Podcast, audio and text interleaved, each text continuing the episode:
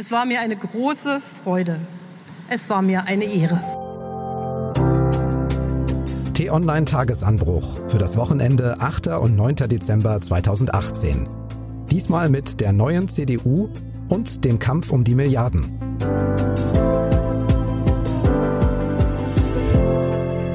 Hallo und herzlich willkommen im Wochenende. Mein Name ist Marc Krüger. Bevor es losgeht, ein kurzer Spot, diesmal von UNICEF Deutschland. Jeden Tag sterben im Jemen Mädchen und Jungen, weil sie nicht genug zu essen haben. Durch Bürgerkrieg und Wirtschaftskrise sind dort viele Familien in Not. Bis zu 400.000 Kinder kämpfen ums Überleben. Aber es gibt Möglichkeiten, den Kindern im Jemen zu helfen. Etwa 30 Euro kostet es, ein mangelernährtes Kind einen Monat lang zu versorgen. Sie können sich informieren und, wenn Sie möchten, gleich helfen auf www.unicef.de-jemen. Nochmal www.unicef.de-jemen. Wir möchten wie immer auf die Woche zurückblicken und Themen diskutieren, die Sie und uns beschäftigt haben und auch künftig noch beschäftigen werden. Normalerweise sitzen dafür T-Online-Chefredakteur Florian Harms und ich gemeinsam hier in Berlin in unserem kleinen Studio. Das ist diesmal anders und das hat mit unserem ersten Thema zu tun. Denn ich bin zwar in Berlin, Florian ist aber momentan in Hamburg beim CDU-Parteitag. Wir schalten uns deshalb übers Netz zusammen und verlieren damit ein bisschen Tonqualität, gewinnen aber die ganz frischen Eindrücke von diesem so wichtigen Ereignis. Nur damit Sie Bescheid wissen, dass es ab jetzt etwas anders klingt. Los geht's. In diesem Sinne, hallo Florian Harms in Hamburg, moin. Hallo Marc in Berlin. Nun wissen wir also, dass Annegret Kramp-Karrenbauer die nächste starke Frau an der Spitze der CDU ist. Auf Friedrich Merz empfehlen 482 Stimmen. Das sind 48,25 Prozent der Stimmen. Und auf Annegret Kramp-Karrenbauer empfiehlen 517 Stimmen. Das sind 51,75 Prozent. Damit ist sie zur neuen Parteivorsitzenden der CDU gewählt. Allerdings war das am Ende doch ein sehr knappes Ding, wie ich finde. Sie musste gegen Friedrich Merz in die Stichwahl, soweit so vorhersehbar, und hat dann doch denkbar knapp gewonnen. Nach einer klaren Entscheidung sieht es jedenfalls für mich nicht aus. Was ist das jetzt für ein Ergebnis, Florian? Ja, das war überhaupt keine klare Entscheidung. Das war hochdramatisch und hochspannend in diesem Moment in dem Saal. Man muss sich das vorstellen. Da waren ja 1001 Delegierter. Es waren 1600 Journalistinnen und Journalisten und dann noch viele Gäste. Und alle haben gleichzeitig auf diesen Moment gewartet, dass das Ergebnis bekannt gegeben wurde von dieser Stichwahl. Das hat der Daniel Günther bekannt gegeben, der Ministerpräsident aus Schleswig-Holstein. Und dann ging wirklich ein regelrechter Jubelschrei durch den Saal von den Anhängerinnen und Anhängern von Kramp-Karrenbauer.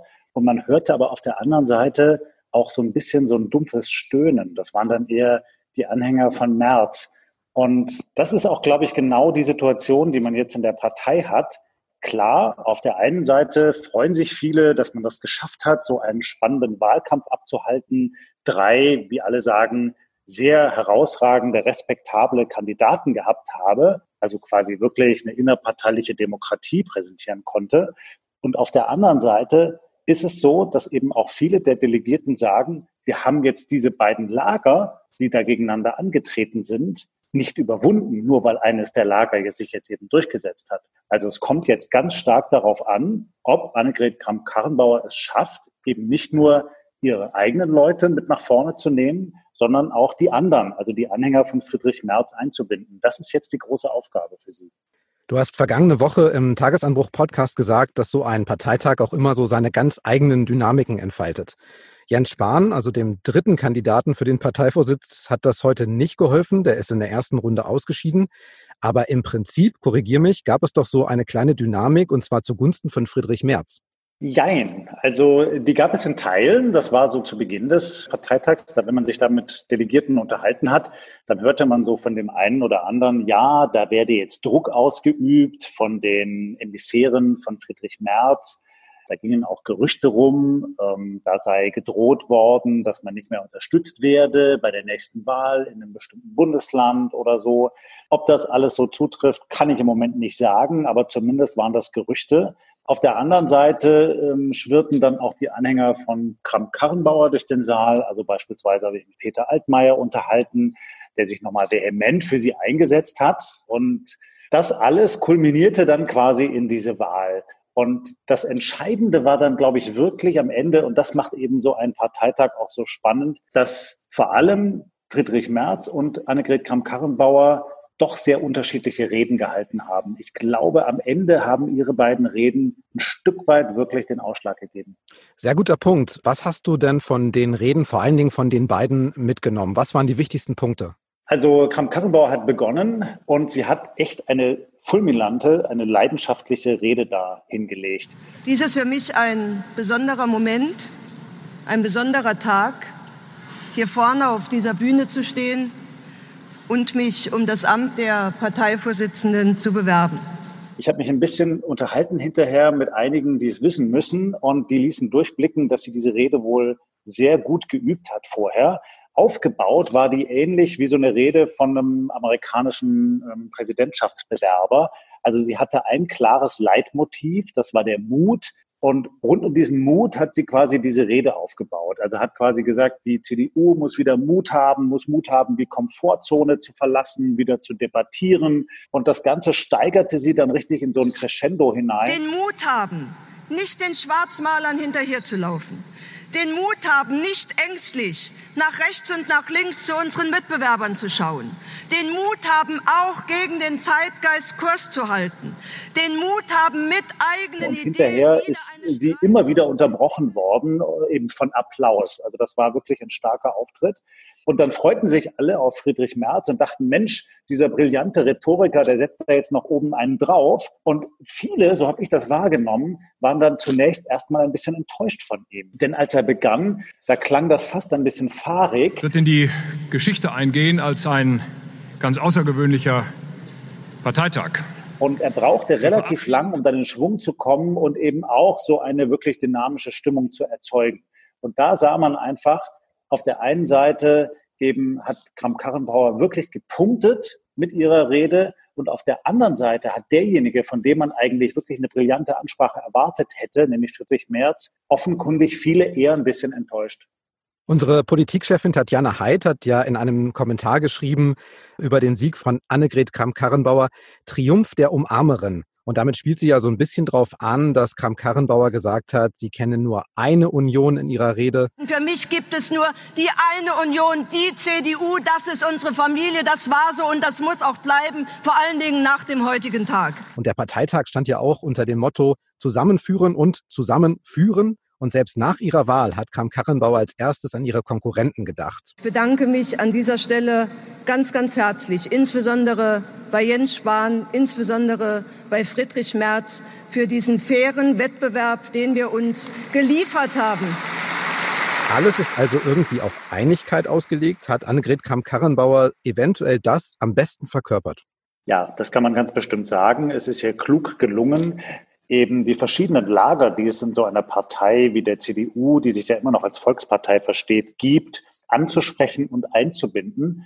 Einfach mal ein Beispiel. Sie hat an einer bestimmten Stelle ihrer Rede einzelne Spitzenkandidaten aus ostdeutschen Landesverbänden persönlich angesprochen. Wir werden nicht ruhen, bis klar ist, dass Michael Kretschmer in Sachsen Ministerpräsident bleiben kann. Und wir werden nicht ruhen, bis klar ist, dass in Brandenburg Ingo Senftleben und in Thüringen Mike Moring endlich die Regierungsgeschäfte übernehmen. Das, und das ist, das insofern sehr klug, als denen nämlich jetzt bald Wahlen bevorstehen. Und da hat sie quasi gezeigt, ich interessiere mich für euch, ich weiß, was euch umtreibt, ich weiß, vor welchen Herausforderungen ihr steht und ich bin bereit, mit euch zu kämpfen.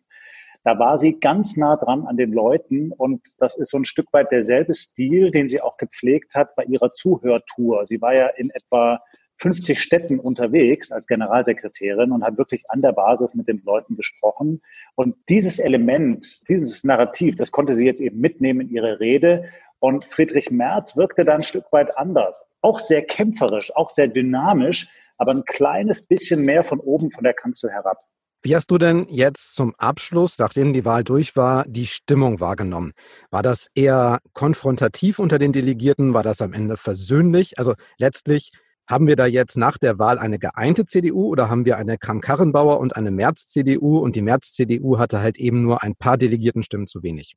Also ich habe es schon so wahrgenommen, dass diese Partei nach wie vor vereint ist, auch alle sich große Mühe geben, dass dieser Wahlkampf jetzt eben nicht dazu führt, dass die verschiedenen Lager auseinanderdriften.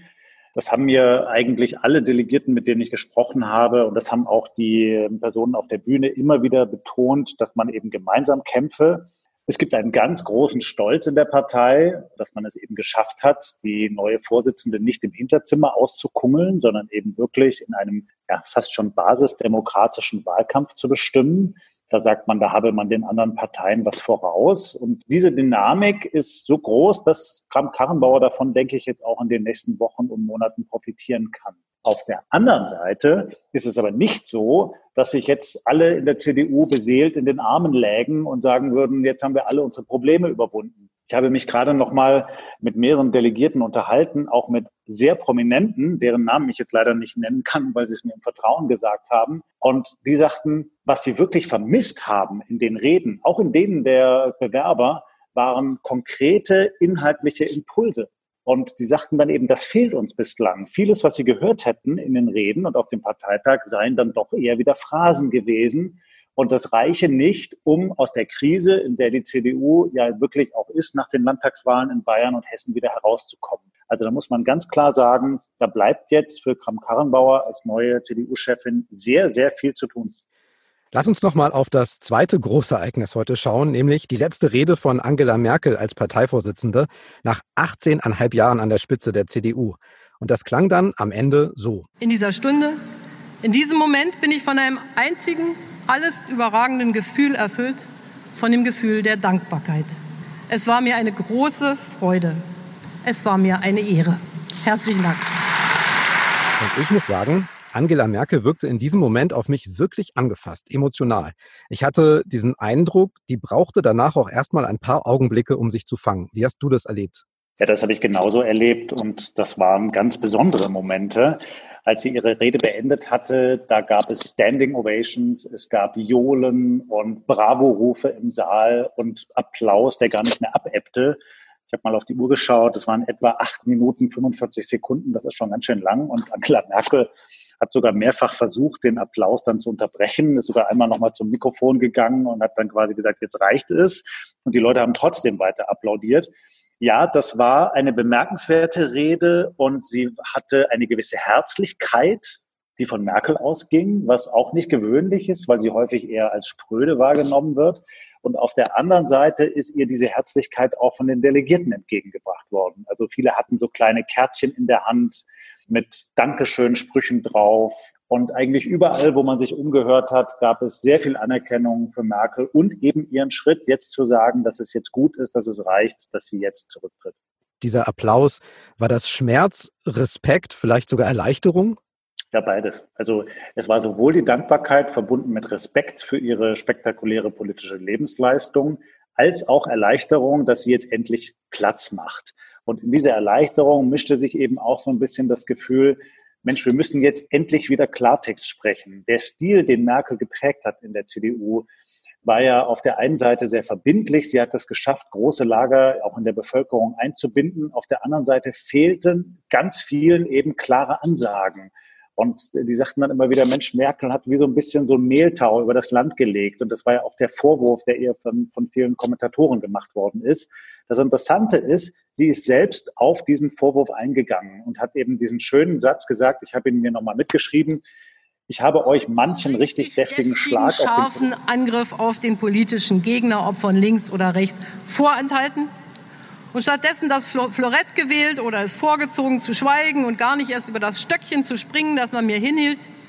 Ich weiß sehr wohl, dass ich eure Nerven damit sehr auf die Probe gestellt. Das sagt sich so leicht, aber das zeigt eben auch genau, Merkel weiß natürlich, dass sie an vielen Stellen auch viele Anhänger ein Stück weit enttäuscht hat, ähm, weil sie nicht klarer geworden ist, zum Beispiel in der Auseinandersetzung mit der AfD.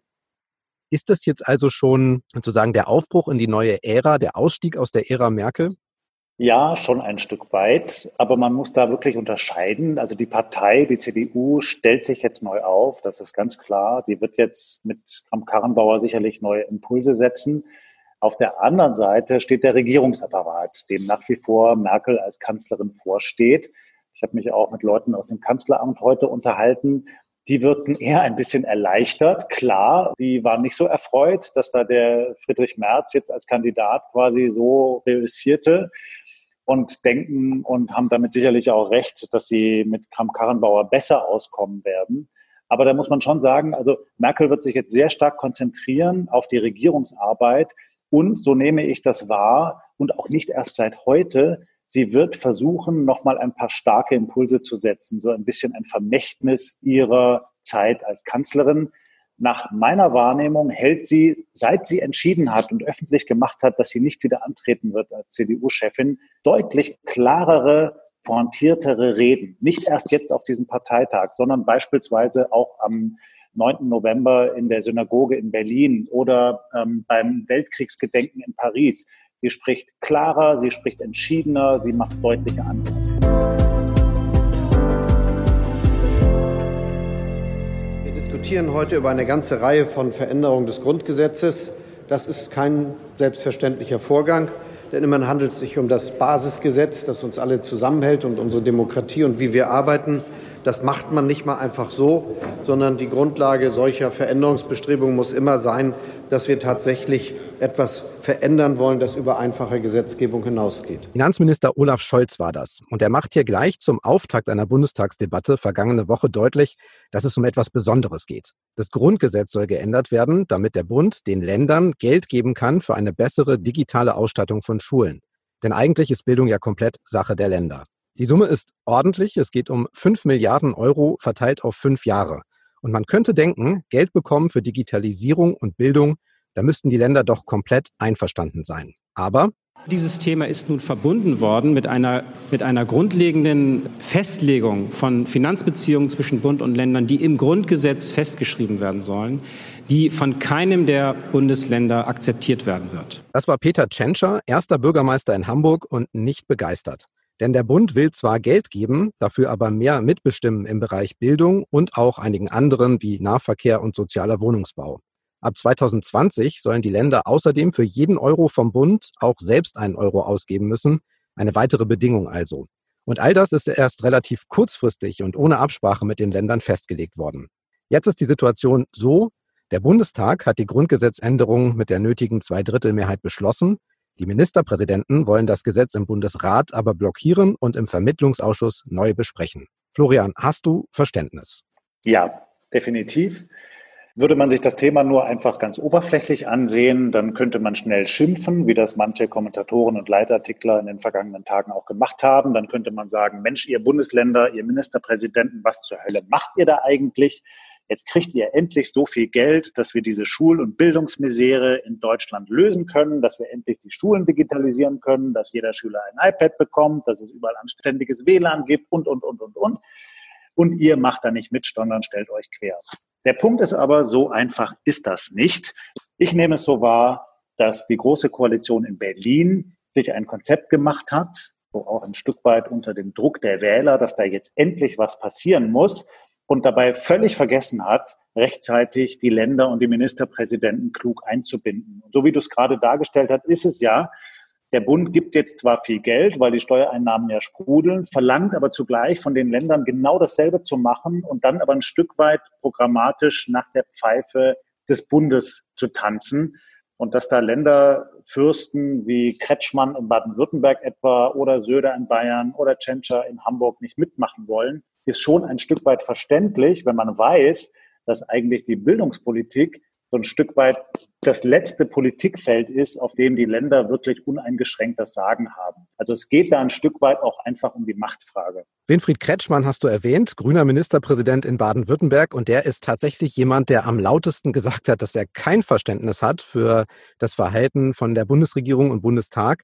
Winfried Kretschmann war im ZDF-Interview und auch ziemlich in Rage. Da geht es nicht einfach um den Digitalpakt. Es geht um eine ganz allgemeine Grundgesetzänderung, wo zum ersten Mal der Bund massiv in die Länderhoheit eingreift. Und damit nicht genug der Kritik am Bund. Ich meine, der Bund hat doch gar nicht die Kompetenz, auch fachlich und die Behörden nicht, um etwas äh, da zu gestalten. Er soll uns das Geld geben und dann können wir das forcierter machen, als wir das bisher konnten. Guter Vorschlag, würde ich sagen, aus Ländersicht. Ja, eigentlich schon. Aber das rührt tatsächlich an die grundlegende Frage, wie der Föderalismus in Deutschland eigentlich heutzutage funktionieren soll. Der Föderalismus in Deutschland ist ja entstanden nach dem Zweiten Weltkrieg. Man hat gesagt, Deutschland soll föderal organisiert sein, damit man nicht die Gefahr hat, dass wieder quasi eine übermächtige Bundesregierung alles bestimmt und das dann auch mal negativ enden kann. Das ist grundsätzlich gut und richtig so.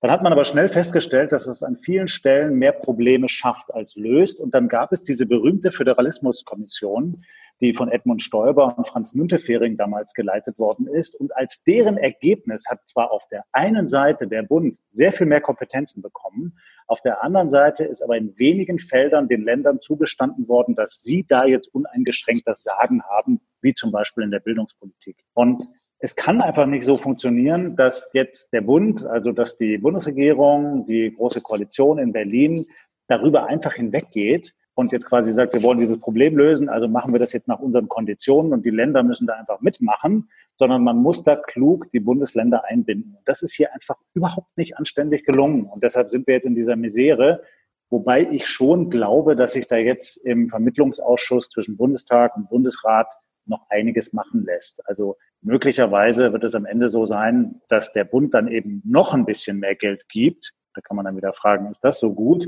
und die Länder nicht ganz so viel leisten müssen und dadurch eben etwas entlastet werden. Ich möchte noch mal eine weitere Perspektive reinbringen. Ich denke nämlich an die Kinder in den Schulen und vielleicht auch noch an die Eltern und Lehrer. Die wollen ja die grüne Tafel mit Kreide und den ollen Tageslichtprojektor dann doch mal loswerden und ersetzen durch schnelles Internet, durch Computer, durch Tablets, durch vernetztes Lernen. Und das Geld ist ja auch da und könnte, wenn der Bundesrat jetzt kommende Woche, kommenden Freitag zustimmen würde, das Geld könnte ab Januar fließen. Die Frage ist also, wer hat jetzt den Schaden am Ende?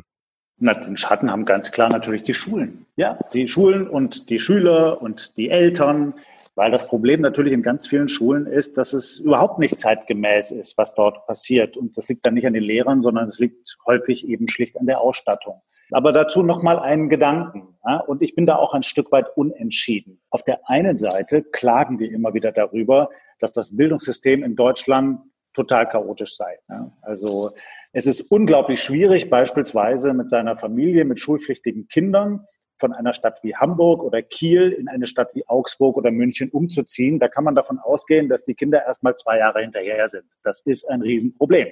Auf der anderen Seite besteht natürlich auch die Gefahr, und das treibt Ministerpräsidenten wie Winfried Kretschmann um, dass würde man das jetzt alles nivellieren, also würde der Bund quasi vorgeben, nach welchen Bildungsstandards überall eine mittlere Reife oder ein Abitur zu erfolgen habe, dann könnte es sein, dass das durchschnittliche Niveau eher sinkt. Und das wollen natürlich Länder wie Baden-Württemberg oder Bayern oder Sachsen auf gar keinen Fall, weil dort die schulische Bildung eben, das muss man so offen gestehen, deutlich besser ist als hier in Norddeutschland. Wir haben ja Finanzminister Scholz gehört hier am Anfang und der ist in dieser Sache ja eigentlich ein recht spannender Politiker, weil er war in der SPD Generalsekretär, er war in der Bundesregierung Arbeitsminister, jetzt Finanzminister, zwischendurch aber auch lange Jahre erster Bürgermeister in Hamburg, also Landespolitiker. Der kennt im Prinzip also alle Seiten und hat in seiner Bundestagsrede auch darauf Bezug genommen. Er hat nämlich gesagt, das Verhältnis zwischen Bund und Ländern sei eigentlich besser als sein Ruf und er kam dann auch so ein bisschen versöhnlich daher. Und ich würde die Länder bitten, das sich einmal ohne große Aufregung anzuschauen. Das sind Vorschläge, die durchaus nicht so weitreichend sind, wie der eine oder andere befürchtet. Ist das vielleicht also am Ende eine Prinzipienfrage oder das, was du schon angedeutet hast, die Länder wollen noch was rausschlagen? Ich glaube eher letzteres. Und die Rolle von Herrn Scholz muss man da vielleicht auch ein bisschen kritisch sehen. Ich nehme ihn so wahr, dass er positiv ausgedrückt jeweils so Politik macht, wie es sein jeweiliges Amt erfordert. Also er ist jetzt eben nicht mehr Landes- oder Stadtpolitiker, sondern Bundespolitiker. Auf der anderen Seite könnte man auch sagen, na, der dreht sein Fähnchen so ein bisschen nach dem Wind. Und dann ist es eben auch schnell wieder eine Prinzipienfrage. Ja, also was ist denn eigentlich richtig in Deutschland und wie kann man diese Bildungsmisere klug lösen? Ganz so schlimm, wie es möglicherweise jetzt aber klingt, wird es, glaube ich, nicht enden. Ja, das waren sehr eindrucksvolle Statements von Herrn Kretschmann und den anderen Ministerpräsidenten. Die sind da sehr äh, auf die Barrikaden gegangen. Aber das haben sie sicherlich auch ein Stück weit gemacht, um jetzt eben im Vermittlungsausschuss eine gute Position zu haben und dem Bund vielleicht noch das ein oder andere Zugeständnis oder noch die ein oder andere Million aus den Rippen leiern zu können. Okay, dann lass uns noch kurz auf die kommende Woche blicken. Was wird uns bei T-Online und im Tagesanbruch aller Voraussicht nach beschäftigen, Florian? Ja, natürlich die Folgen dieses CDU-Parteitags. Ich werde sehr genau beobachten, wie Annegret Kramp-Karrenbauer sich jetzt aufstellt, welche Leute sie um sich schaut, welche ersten inhaltlichen Impulse sie setzt werde auch nochmal mit den Kollegen, also unserer Politikchefin Tatjana Heid und unserem Parlamentsreporter Jonas Scheible schauen, was jetzt eigentlich der Friedrich Merz macht, wo der denn wohl bleibt und seine Anhänger. Und ich werde natürlich intensiv nach Großbritannien schauen. Dort werden wir die finale Abstimmung über den Brexit-Plan sehen. Und so wie es im Moment aussieht, wird Premierministerin May ihren Plan nicht durchs Parlament bringen können. Und dann haben wir erstmal ein riesengroßes Schlamassel, und man muss schauen, wie man da eigentlich wieder herauskommt. All das werde ich mir sehr genau anschauen und natürlich auch im Tagesanruf kommentieren. Dann vielen Dank, Florian in Hamburg. Das war eine Premiere im Tagesanbruch am Wochenende. Deshalb auch einen besonderen Dank an Sie fürs Zuhören. Und wenn Sie gerne gut informiert in den Tag starten möchten, dann empfehlen wir Ihnen den Tagesanbruch zum Hören sehr herzlich. Den gibt's am Wochenende, aber auch Montag bis Freitag immer gegen 6 Uhr zum Anhören auf Amazon Alexa, Google Home und als kostenlosen Podcast bei Apple, Google, Spotify und auf der Podcast-App auf Ihrem Smartphone. Das alles natürlich kostenlos. So, für heute tschüss und bis zum nächsten Mal. Tschüss und bleiben Sie uns gewogen.